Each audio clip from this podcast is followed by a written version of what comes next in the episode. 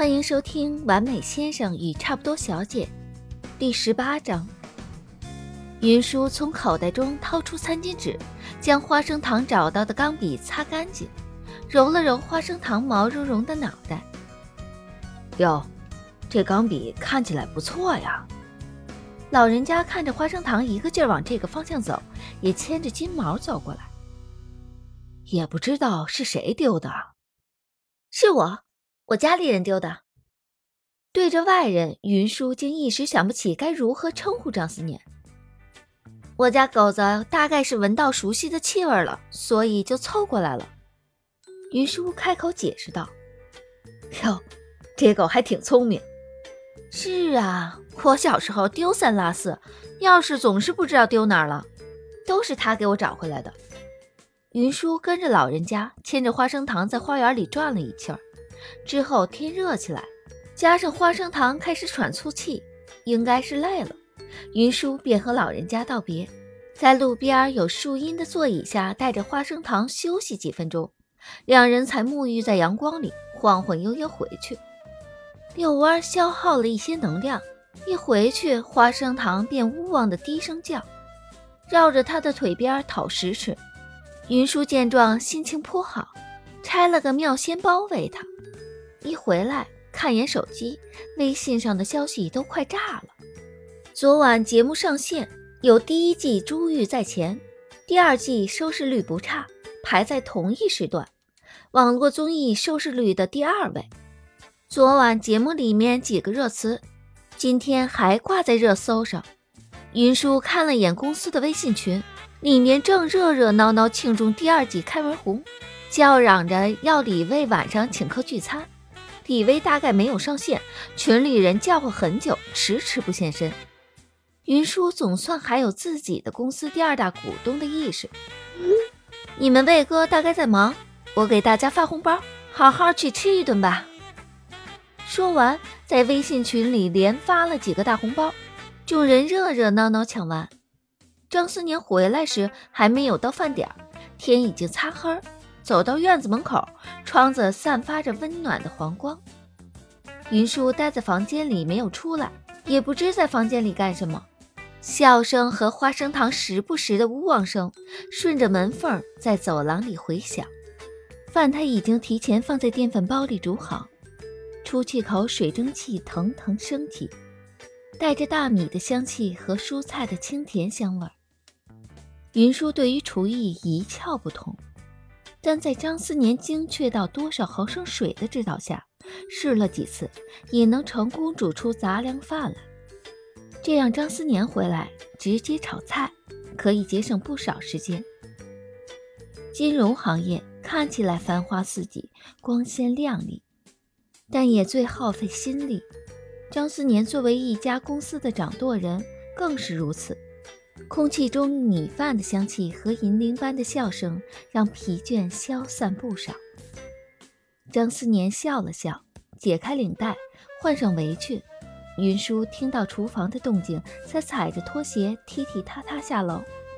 你回来了？嗯。张思年一边应道，一边端菜上桌。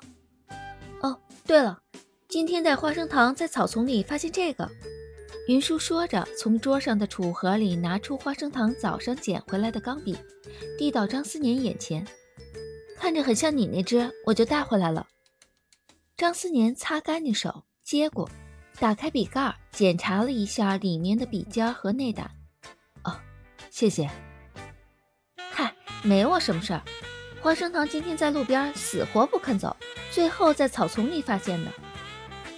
张思年将笔轻轻放在桌上，这支笔还是我在美国读研究生、发表第一篇 SCI 论文收到的礼物，不算昂贵，但意义很特殊，不少合约都是用它签的，我用了很多年。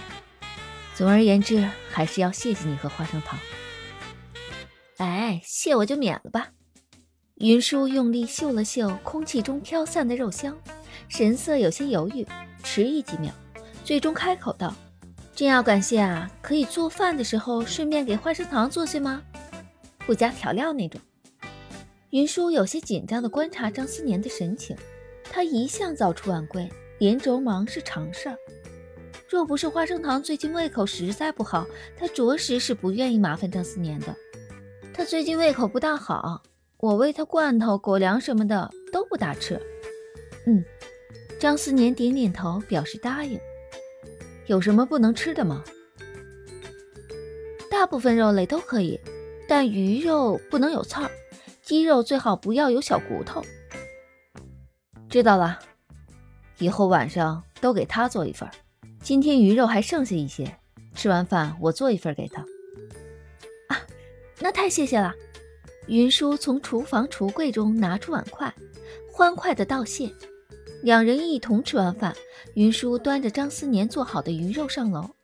花生糖怕热，又不愿意动，此刻正趴在云舒房间里吹着空调，在他的专属小垫子上躺尸。云舒一进来，他闻到香气。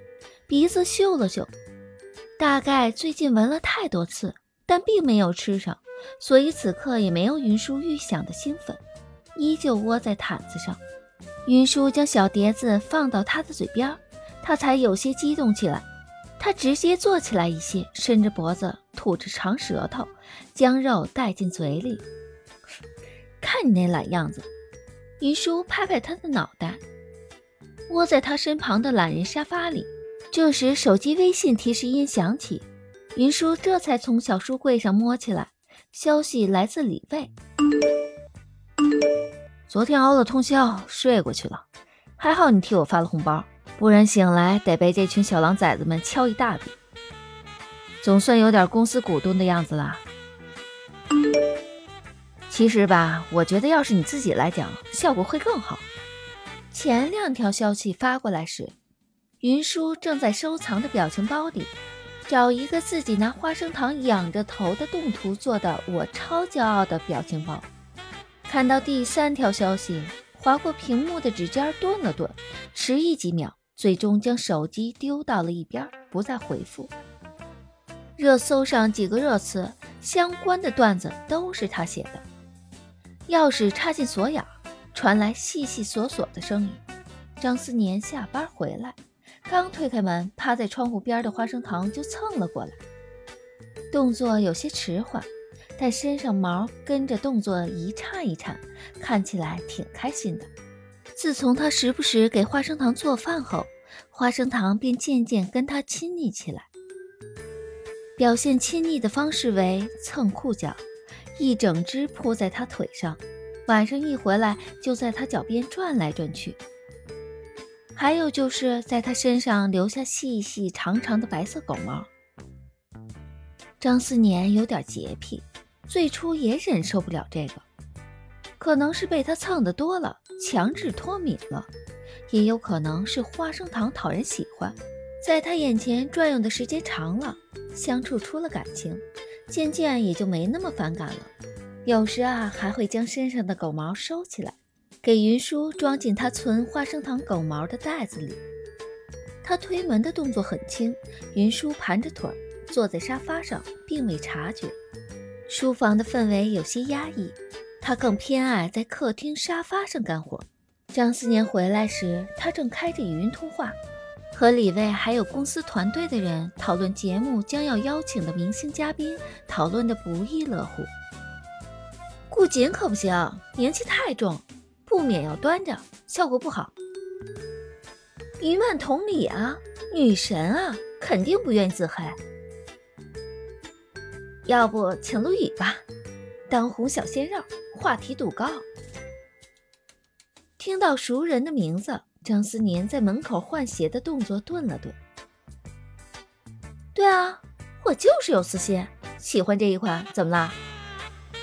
陆羽多好啊！穿白衬衫，干净的少年感。网上那句话怎么说来着？每个人心中完美的初恋形象。张思年听到这里，想到小几岁从小住他对门，万花丛中过，女友一任接一任，心眼多的肚子里满是黑水的陆羽，摇摇头。云舒啊，不光没有理财思维，这识人的眼光。也有待培养加强啊。